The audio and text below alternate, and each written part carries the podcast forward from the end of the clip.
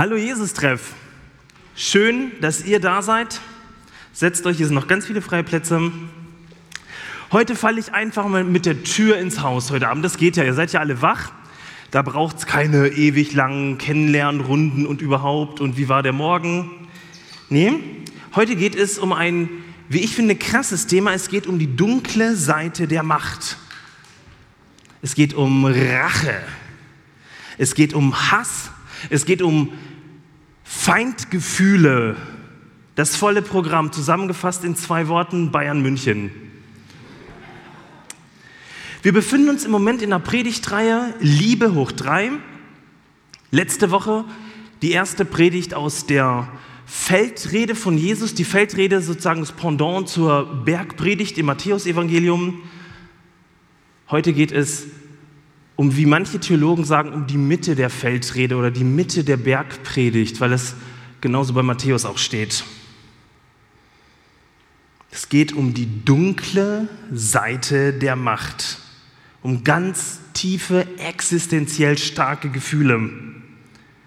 Man vermutet es nicht, aber genau dieses Thema, genau dieses krasse Thema, beschäftigt Millionen von Deutschen. Ich habe im Netz eine Seite gefunden, ähm, auf der man, naja, so viele praktische Tipps bekommt, wie Frau sich an ihrem Ex rächen kann. Und bevor ich euch das sage, nur eine Feststellung, ich habe tatsächlich viel mehr oder eigentlich ausschließlich Rachetipps von Frauen an Männern gefunden. Ne? Aber darüber müssen wir heute gar nicht nachdenken. Das wäre mal eine Predigt für sich. Hier die drei, hier drei Rachetipps. Da beschreibt eine Lady und sagt, den Teppich des untreuen Freundes mit Wasser begießen und mit Kressesamen bestreuen. Und dann warten, bis aus diesem Teppich ein schöner grüner Wohnzimmerteppich wird. Oder deutlich fieser, eine Profi-Kontaktanzeige inklusive der Handynummer des Typen schalten und dreinschreiben, gut gebauter, zärtlicher Boy verwöhnt sie und ihn, auch Hausbesuche. Und die garantieren euch, dass diese Person eine neue Handynummer braucht. Und ein sehr beliebter Tipp ist auch, dass man jemanden beim Finanzamt anschwärzt. Übrigens, 50 Prozent dieser ähm, unverhofften Finanzamtbesuche resultieren daraus, dass irgendjemand irgendwen aus Rache angeschwärzt hat. Ist das nicht krass? Wisst ihr, beim Lesen all dieser lustigen Geschichten, und lustig sind sie dann, wenn man nicht in einer Opferrolle steckt, ähm, ist mir ganz neu bewusst geworden, wie viele Menschen Leid, Demütigung, Schande und Gewalt erleben müssen, damit sie sich solche Racheaktionen ausdenken. Wisst ihr, denn Rache setzt ja eine Sache voraus. Es gibt einen Täter. Es gibt krasses Unrecht. Es gibt Neid, Frust und Gewalt. In einer englischen Fernsehsendung wurde das Thema Vergeltung angesprochen. Der Moderator stellte die Frage, ihr seid jetzt sozusagen die Fernsehsendung, ist es möglich, seine Feinde zu lieben? Was glaubt ihr, haben die Leute geantwortet?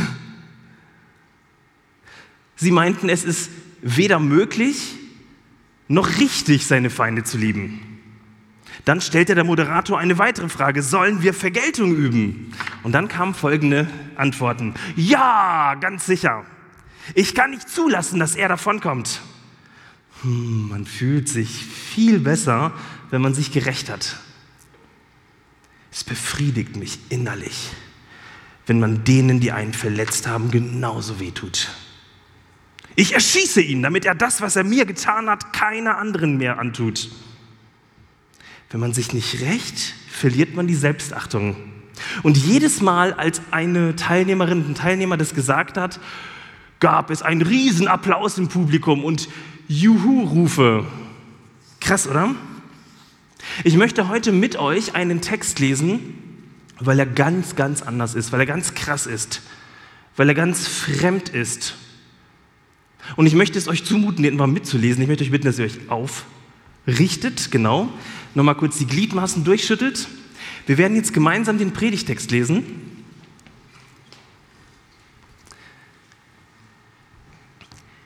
Jesus spricht. Euch aber, die ihr mir wirklich zuhört, sage ich, liebt eure Feinde und tut denen Gutes, die euch hassen.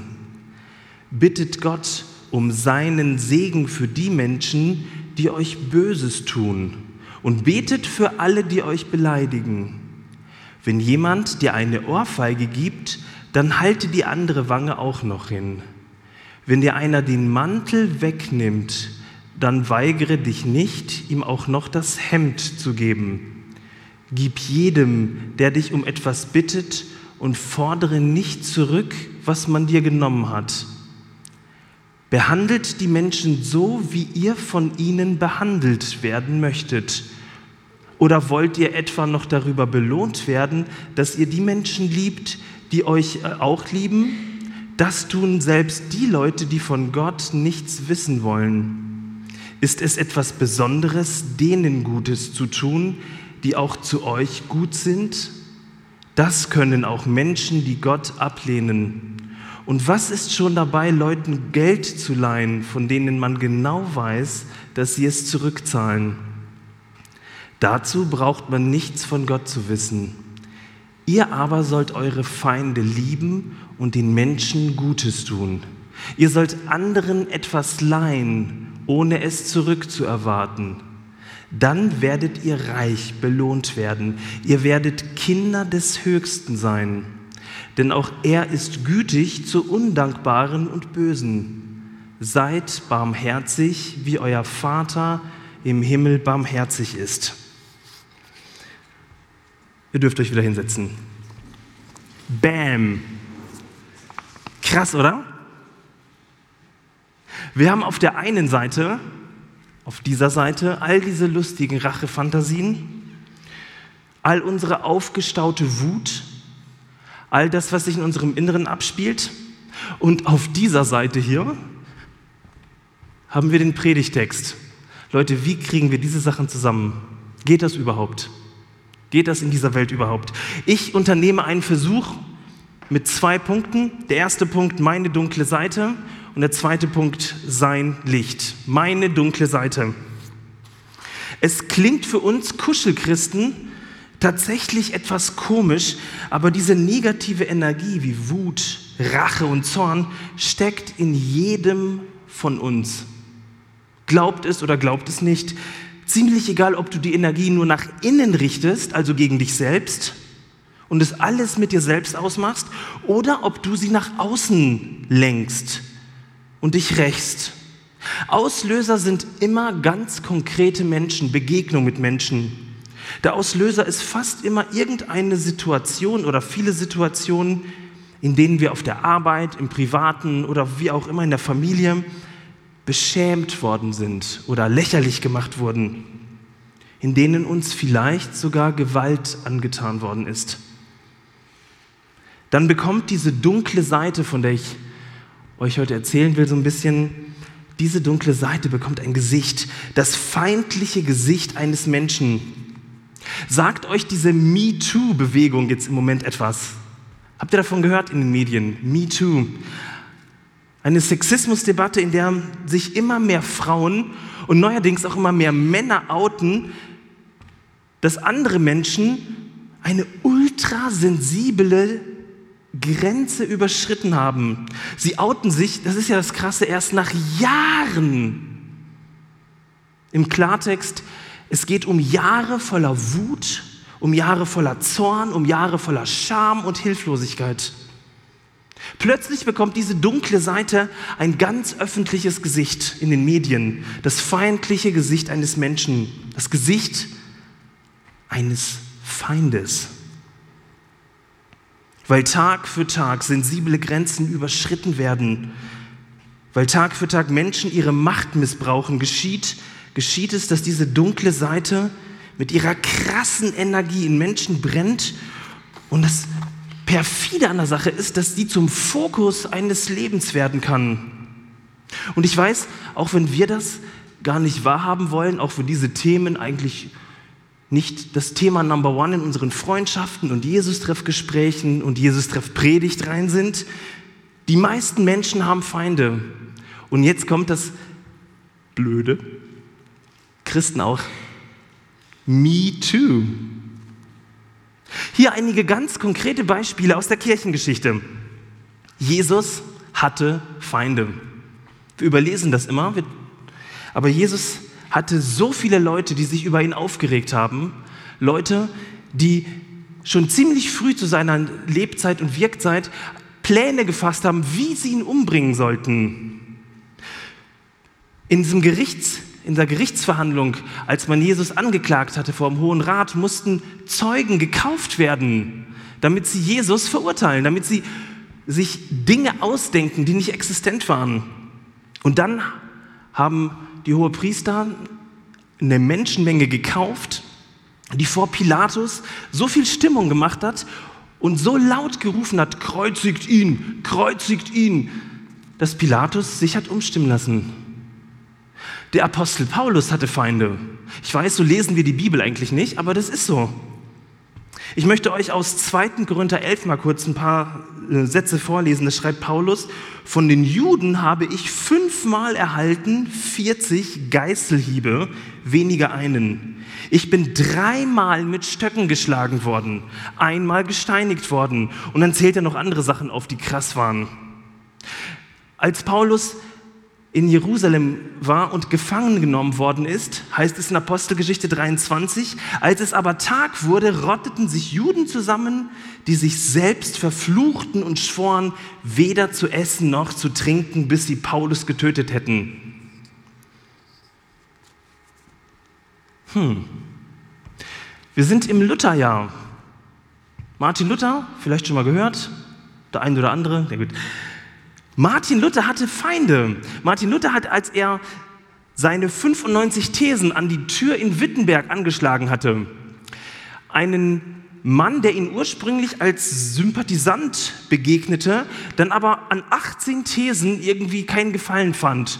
Und dieser Martin, Dr. Johannes Eck, der schrieb einen Brief und zufällig ist dieser Brief auch bei Luther angekommen und Luther hatte so einen Hals. Also entstand so etwas wie eine Traktatfeindschaft zwischen den beiden, eine Debattierfeindschaft. Und Martin Luther, in Klammern wie Sau, wusste sich ziemlich zu helfen, mit solchen Leuten umzugehen. Er hat beim, in all seinen Traktaten den Punkt weggelassen, aus Dr. Eck wurde Dreck.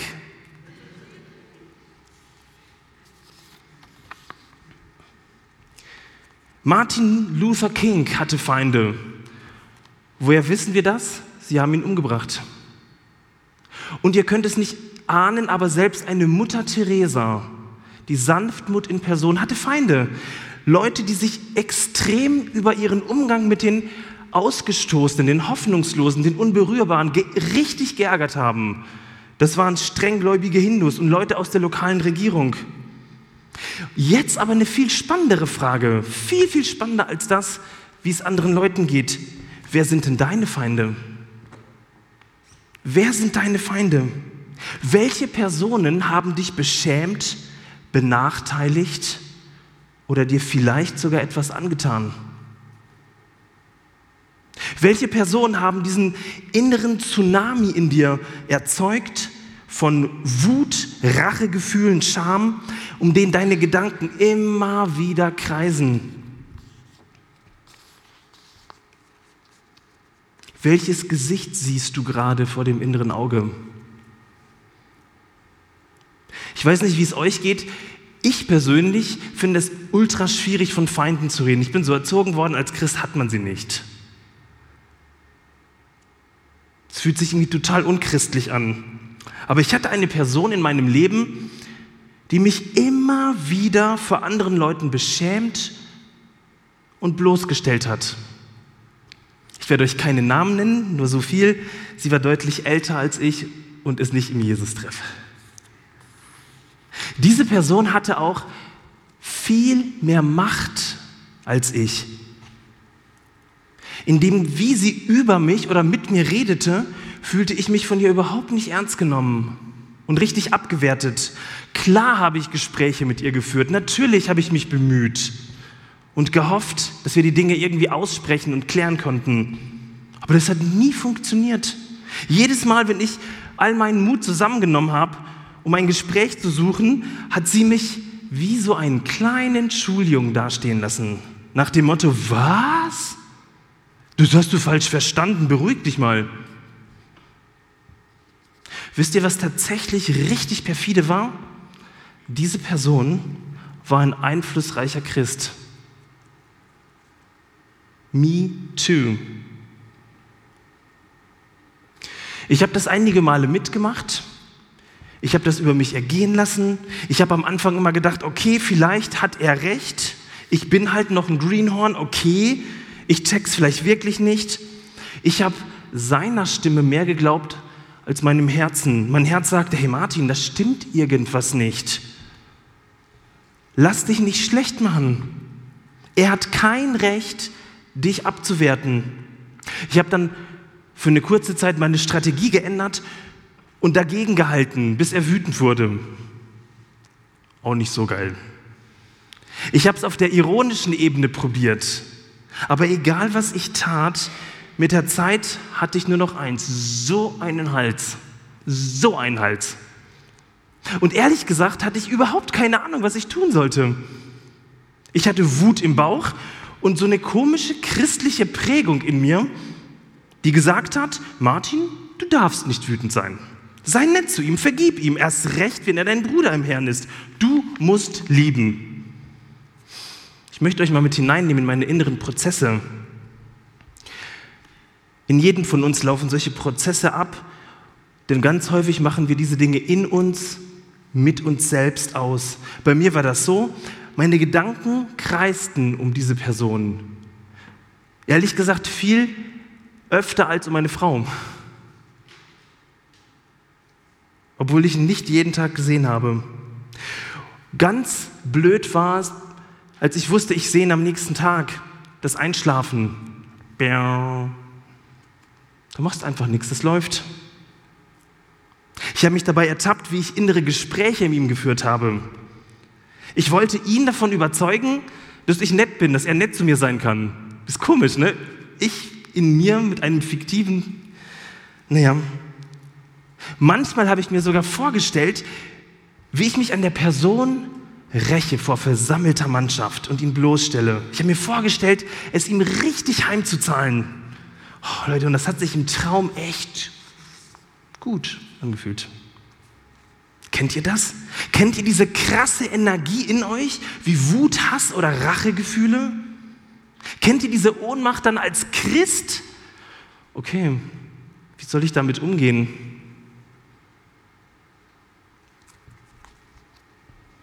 Wisst ihr, was ich tatsächlich gemacht habe?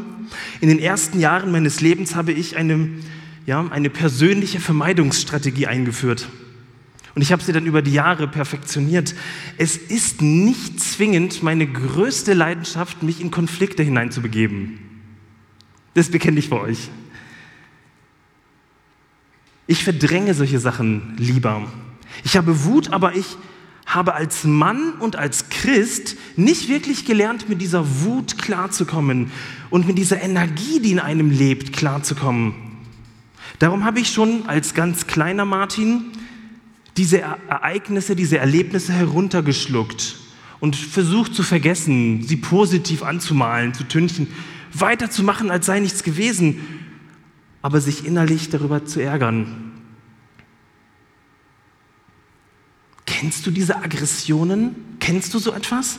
Kennst du auch diese Hilflosigkeit? Wie gehe ich als Christ damit um? Bevor wir uns mit Lukas 6 auseinandersetzen, mit diesem wirklich verrückten Predigtext, geht Jesus von einer Sache aus, wo ich nicht glaube, dass uns das tatsächlich als Christen im 21. Jahrhundert klar ist. Denn Jesus geht davon aus, dass Rachegefühle, diese starken Emotionen, diese unglaubliche Energie in uns, die dunkle Seite in uns, dass sie bei Menschen normal sind. Sie sind da. Leute, die Sachen sind in unserem Leben existent.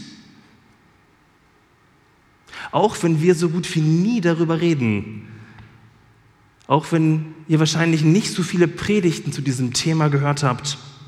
Das weiß auch Jesus, wenn er diese verrückten Worte schreibt. Feindschaft, Aggression, Wut, Rachegefühle, Ohnmacht. Scham, Bloßstellung, Vernichtung. Diese Dinge sind ein realer Teil unseres Lebens als Christen. Und das kannst du sogar mitten in der Kirche erleben. Sehr wahrscheinlich sogar mitten im Jesus-Treff. Puh. Wie gehst du mit dieser dunklen Seite der Macht in dir um? Schweigen? Es mit deinem inneren Ich besprechen? Mit der geschwätzigen Seele? Oder bist du der mutige Typ, der dann ruft, Me too? Wisst ihr, das Alte Testament, die Bibel kennt solche Gefühle. Das ist für uns Christen das erste Evangelium heute Abend und ich möchte es dir zusprechen, weil ich, ich davon begeistert bin. Das Alte Testament kennt diese dunkle Seite und das Alte Testament hilft uns, Worte dafür zu finden. Ratet mal, wie häufig kommt das Wort Feind oder Feinde in den 150 Psalmen vor? Schätzt einfach mal. Und seid nicht auf Krawall gebürstet. Heute Morgen 800 oder so. Nein. Bitte? 100. Wer bietet mehr?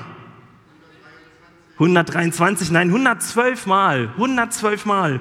Und hier ein ganz besonderer Leckerbissen. Hört euch das bitte mal an, Leute. Und das steht in eurer Bibel. Ich weiß nicht, ob du diese Texte überhaupt kennst.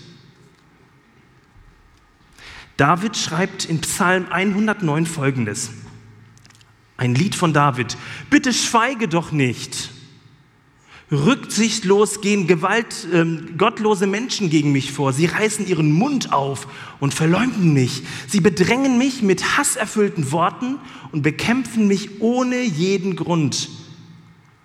Meine Freundschaft beantworten sie mit Feindschaft. Ich aber bete weiter zu dir. Mit Bosheit zahlen sie mir heim, was ich ihnen Gutes tue. Meiner Liebe setzen sie nur Hass entgegen. Okay, das ist ja erstmal Standard. Das es geht weiter. Leute, hört euch das mal an. Oh Herr, lass einen Ankläger gegen, gegen meinen Feind auftreten, der so ungerecht und gewissenlos ist wie er selbst. Geiles Gebet, oder? Schick doch jemanden, der mit ihm ins Gericht geht. Er soll nicht mehr lange leben und seine Stellung soll ein anderer bekommen. Leute, das, das sind Worte aus der Bibel. Seine Kinder sollen zu Waisen werden und seine Frau soll als Witwe zurückbleiben. Hand hoch, wer schon mal so gebetet hat. Ruhelos sollen seine Kinder umherirren und betteln. Ihr Elternhaus lasst zu einer Ruine verfallen. Seine Gläubiger mögen seinen Besitz an sich reißen und Fremde sollen rauben, was er sich erworben hat. Seine Nachkommen sollen ausgerottet werden. Schon in der nächsten Generation möge ihr Name erlöschen. Geil, oder? Ganz schön politisch und theologisch inkorrekt. Das heißt, maximal falsch, könnte man sagen. Und trotzdem stehen diese Worte in der Bibel. Hast du dich mal gefragt, warum? Warum steht so etwas in unseren Bibeln?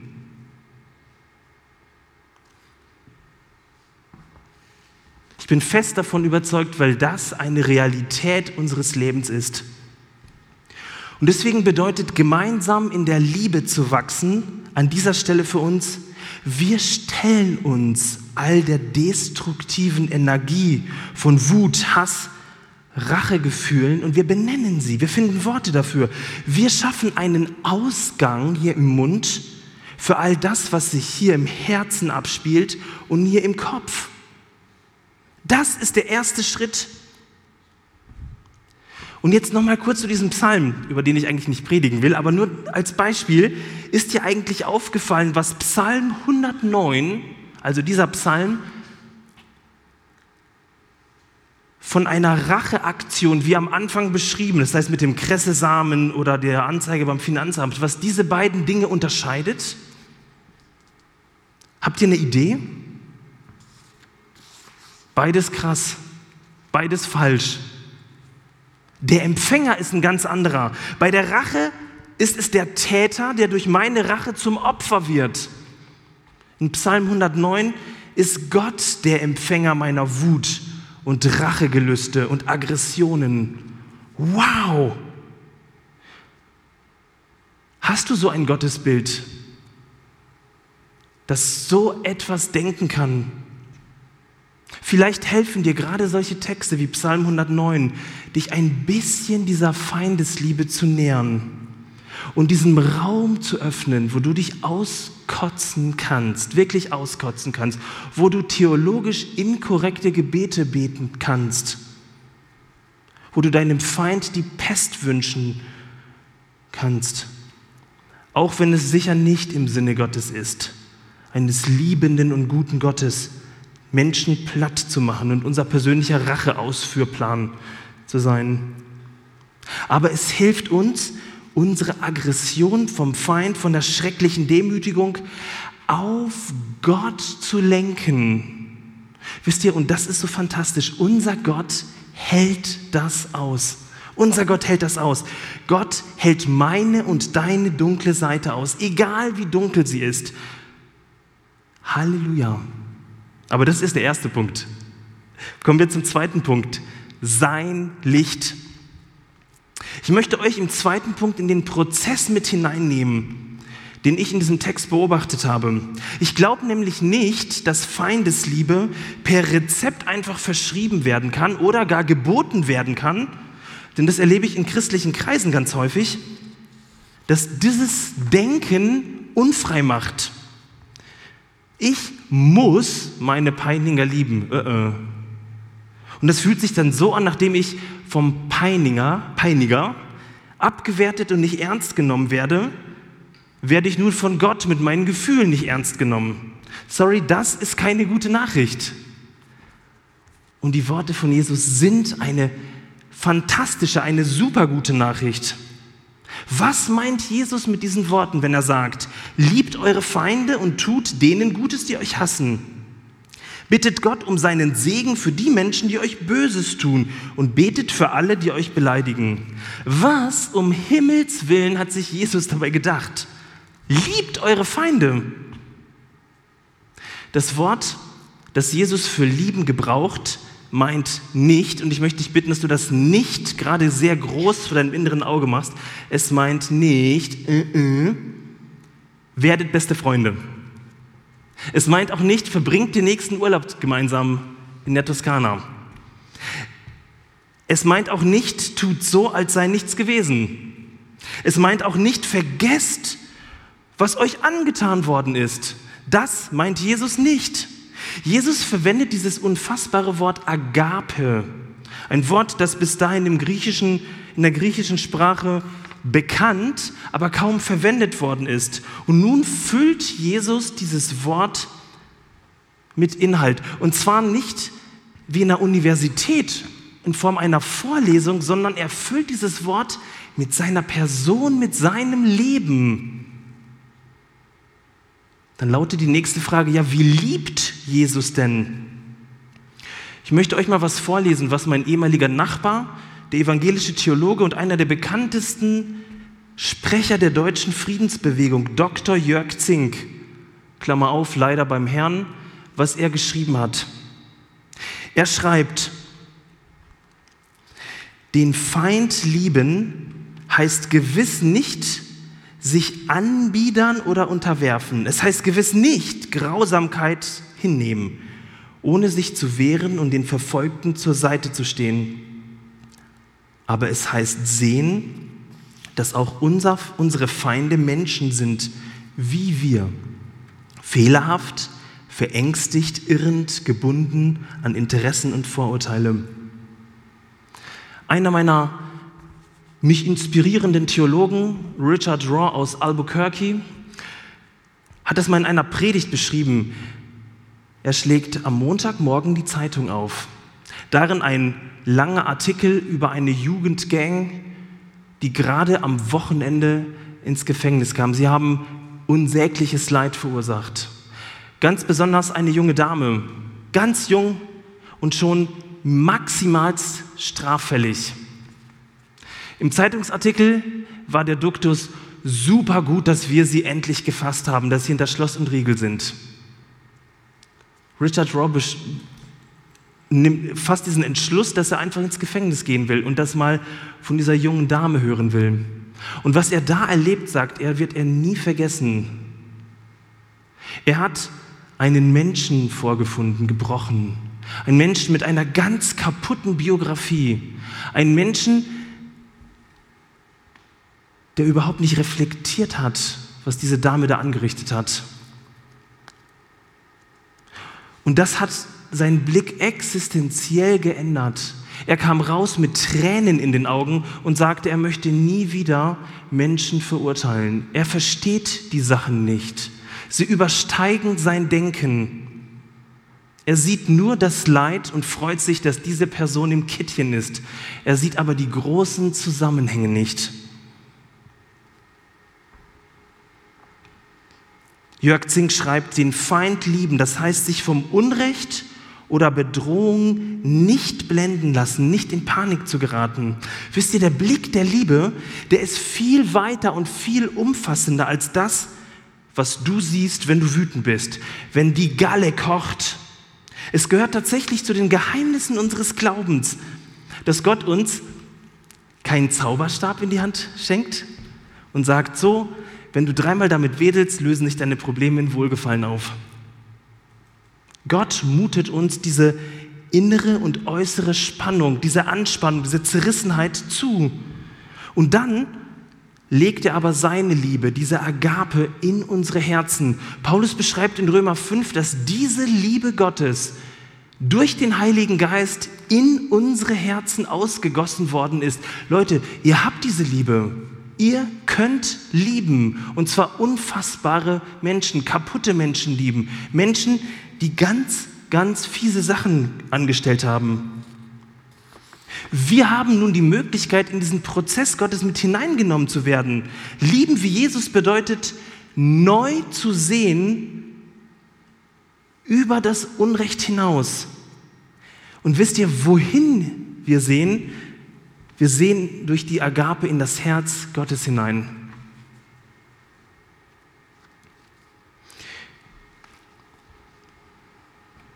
Jörg Zink schreibt, den Feind lieben, das heißt hinausdenken über die Feindschaft, davon ausgehen, dass der Mensch sich ändern kann, Feindschaften beigelegt und Konflikte versöhnlich beendet werden können, nicht müssen, können. Den Feind lieben, das heißt unterscheiden zwischen dem Unrecht und dem Menschen, der es begeht. Das Unrecht bekämpfen und zugleich versuchen, den Täter womöglich zum Freund zu gewinnen. Und ich halte das für einen so wichtigen Punkt. Lieben heißt zu unterscheiden zwischen dem Unrecht und dem Menschen. Genau das tut Gott bei uns. In unserer Wut sind diese Dinge nämlich auf einmal eins. Wer sich aufmacht, in den Prozess der Liebe zu erleben, der sieht, wie diese Agape Gottes unterscheidet zwischen dem Menschen und seiner Tat. Wie Gott Ja sagt zu dem Menschen, bedingungslos und voraussetzungslos, aber tatsächlich Nein zu vielen unseren Taten sagt. Den Feind lieben heißt Interesse an der Person gewinnen und nicht die Tat lieben müssen. Das bedeutet, den Feind lieben heißt herauskommen aus der ewigen Opferrolle den Feind lieben bedeutet Befreiung erleben. Ich hatte vor kurzem ein Gespräch mit einer Dame, sie ist verheiratet, hat zwei Kinder, zu genau diesem Thema. Sie sagte, Martin, bei mir ist es der Vater, dem ich nicht vergeben kann. Die Sache wird dann nämlich deutlich komplizierter, als wenn man einen Arbeitskollegen hat, den man nur ein paar Mal die Woche sieht.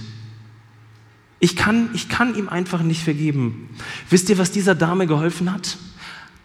Dieser Dame hat ein Satz eines Mönchs geholfen. Er sagte, wenn du nicht vergeben kannst, dann lass dir zusprechen, dass Gott dir und ihm vergibt. Selbst das ist eine Sache, die Gott für uns bewirkt. Und das hat sie befreit, befreit loszulassen. Und Jesus erklärt nun, wie dieses Wort den Feind lieben oder dieser Satz, wie er in, in der Praxis aussehen kann. Wer von euch war schon mal in der DDR? Hand hoch. DDR, schon mal gehört? Hm, DDR, also ich meine jetzt nicht in den neuen Bundesländern, sondern in der richtigen DDR. Die Wände gehen runter. Ihr merkt, ich gehöre zu den älteren Leuten hier auf der Bühne. Die DDR, aber von der DDR habt ihr gehört, oder? Vereinzelt, gut. Ansonsten googelt mal DDR. Ähm, in der DDR lebte der lutherische Pfarrer Holmer, verheiratet, drei Kinder. Nach dem Zweiten Weltkrieg begannen die Kommunisten in der Sowjetzone die Menschen zwangsweise aus ihren Berufen zu verbannen und ihnen ganz eigene Wege vorzuschreiben. Der Christ Holmer beklagte sich nun bei seinen kommunistischen Behörden über genau dieses Verhalten, weil er es mitgekriegt hat. Er war ein gewissenhafter, ein Mensch, der für andere eingestanden ist. Ist halt eine blöde Idee, ne? Bei so einem totalitären Regime. Ist nicht allzu klug. Man, er wurde aktenkundig. Die Stasi wurde auf ihn aufmerksam und er wurde maximalst bekannt. Er wurde zu einem der Staatsfeinde erklärt. Nicht nur blöd für ihn, aber auch blöd für seine drei Kinder, denn sie waren außergewöhnlich gut in der Schule und wollten nach dem Gymnasium zur Uni gehen. Doch nicht mit dem Unrechtsstaat in der DDR. Holmers Widerstand wurde nicht vergessen, er wurde aufgeschrieben. Alles haarklein dokumentiert. Darum durfte keines seiner Kinder irgendeinen Beruf auswählen, den sie tatsächlich gerne gemacht hätten. Leute, wir können uns das nicht vorstellen, weil wir tatsächlich in der Regel das machen, was wir wollen, wo wir unsere Begabung sehen oder zumindest irgendetwas, was nicht ganz so schlimm ist. Aber keinem von euch ist irgendein Beruf zugewiesen worden nach dem Prinzip des Flaschendrehens.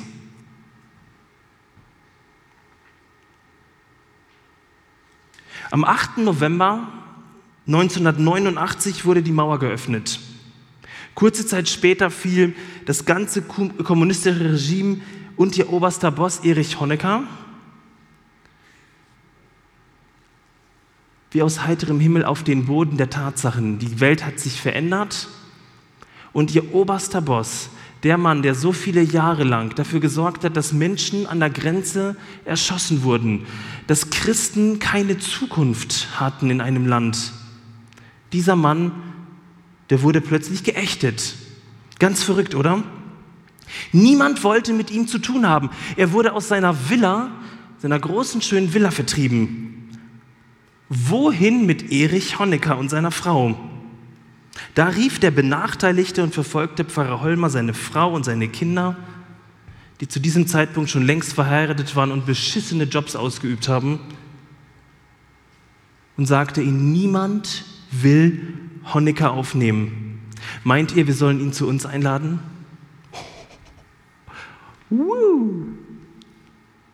Er fragte seine Kinder, würdet ihr euer frühes, früheres Kinderzimmer zur Verfügung stellen, damit der da bei uns schlafen kann? Boah, belegt mal einen IS-Typen bei euch aufzunehmen oder Trump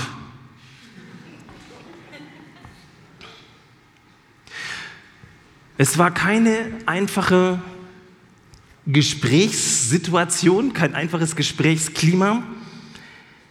Aber seine Kinder meinten, wenn Jesus uns von unserer Schuld befreit hat, wenn er uns seine Liebe geschenkt hat, werden wir Honecker all das Böse vergeben, das er uns angetan hatte. Das heißt, ihre völlig verpfuschte akademische Ausbildung, die sie nie bekommen haben, all die Probleme, die sie auf den Ämtern hatten, im Bekanntenkreis hatten, mit der Stasi hatten,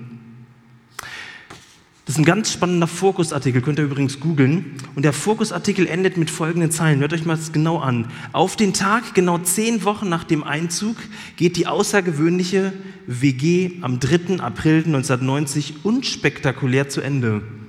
Unspektakulär, das ist ein schönes Wort für die Liebe. Unspektakulär. Die Honeckers werden an diesem Dienstag in das sowjetische Militärhospital nach Belitz gebracht. Der Abschied in Lobetal fällt herzlich aus dann schreibt dieser Pfarrer, wir haben uns damals in gewisser Weise schon angefreundet. Merkt ihr, was es bedeutet, durch diese Liebe befreit zu werden? Merkt ihr das? Merkt ihr, wozu diese Liebe auf einmal in der Lage ist? Merkt ihr, wie aus Opfern, die die ganze Vergangenheit nicht vergessen und nicht unter den Teppich gekehrt haben, auf einmal freie Menschen werden, die tatsächlich mehr sehen als einfach ihre verpfuschte Gegenwart, die ihnen durch die Lappen gegangen ist? Merkt ihr, wozu diese Agape fähig ist, wenn wir uns auf diesen Prozess, und ich sage nochmal das Wort Prozess, einlassen, tut wohl denen, die euch hassen? Unfassbar, oder? Unfassbar. Jesus zeigt diese Liebe ganz praktisch und meint, segnet, die euch verfluchen und betet für die, die euch beleidigen. Ich habe übrigens jetzt nur über zwei Verse gepredigt. Die Predigt wird nicht länger, keine Sorge. Diese Liebe hat eine unglaubliche Auswirkung auch auf, unser Gebets, auf unsere Gebetspraxis. Ich möchte dich fragen, ob Rachegelüste, Wut und Ärger irgendwo in deiner Gebetspraxis, in deinem Gebetsleben vorkommen. Wie viel Raum gibst du der dunklen Seite in dir im Gebet? Könnte es sein, dass dann plötzlich unsere Gottesbilder wachsen müssten oder sich verändern müssten? Ein Gott, der es aushält, ein Gott, der dich und mich nicht verurteilt, wenn Psalm 109 zu den Lieblingsstellen, meinen Lieblingsstellen der Bibel werden? Ich möchte noch einen Schritt weiter gehen. Hast du Freunde, mit denen du über sowas reden kannst? Mit denen du solche krassen Gefühle teilen kannst? Hast du vielleicht sogar ein Heimspiel, das tatsächlich Tiefe hat, um über so etwas zu reden, über so etwas Verrücktes? Wo die Leute nicht sagen, was? Du als Christ bist wütend? Ja, me too. Genau das bedeutet doch gemeinsam in der Liebe wachsen. Das ist unser Motto im Jesus-Treff. Das ist eine wunderbare Spielwiese dafür. Wisst ihr, habt ihr oder übt ihr das manchmal, dieses, ich mag das auch überhaupt nicht, aber dieses, diese Fürbitte für Menschen, die uns auf den Sack gehen, das fühlt sich komisch an und das wird sich, glaube ich, nie geil anfühlen, weil es genau unserem romantischen Gemeinde- und Glaubensideal zuwidergeht, dass wir alle Best Friends sind. Aber genau das ist der Prozess, in den Gott uns mitnimmt, die Welt und die Menschen durch seine Augen zu sehen. Probier das doch mal aus. Und ich möchte dir Mut machen, wir haben ein Team im Jesus-Treff. Das ist das Zeit für dich Team. So heißt auch die E-Mail-Adresse. Zeit für dich zusammengeschrieben at jesustreff.de. Sie wollen sich Zeit nehmen für dich, für genau diese Sachen. Es bleibt unter euch. Das dringt nicht nach außen. Wir wollen im Jesus-Treff, dass wir ein Ort werden, wo genau dafür auch Raum ist. Nicht nur Eskalation und Party-People, ist auch cool. Wir Christen können für alles beten, für alle Menschen beten, die uns verfluchen und beleidigen. Und wir können das tun, weil Gottes Liebe in unsere Herzen ausgegossen worden ist. Vollendete Vergangenheit übrigens. Das ist passiert. Ihr müsst es nicht erbeten, es ist da. Ich habe euch von einer, von einer Begegnung mit einem Mann erzählt und möchte euch das Ende nicht vorenthalten. Es ist ernüchternd. Ich kann euch keine Gesch Erfolgsgeschichte erzählen. Überhaupt nicht. Bis heute hat sich nichts zwischen uns geändert. Nicht wirklich. Der Mann kann sich bis heute nicht entschuldigen. Er hat sich nicht geändert und er will sich nicht verändern. Meine tiefe Erkenntnis war aber, Liebe zwingt niemanden, sich zu ändern. Das ist übrigens Gottes Art, mit dir und mir umzugehen. Liebe zwingt niemanden, sich zu ändern. Sie lässt Raum, dass Menschen auch so bleiben können, wie sie sind. Aber ich habe mich ein klein bisschen geändert. Mein Umgang hat sich geändert. Ich habe Distanz zu ihm und ich habe wirklich angefangen, für ihn zu beten, auch wenn das überhaupt nicht cool ist. Das macht keinen Spaß. Ich fühle mich da nicht heilig, gar nicht.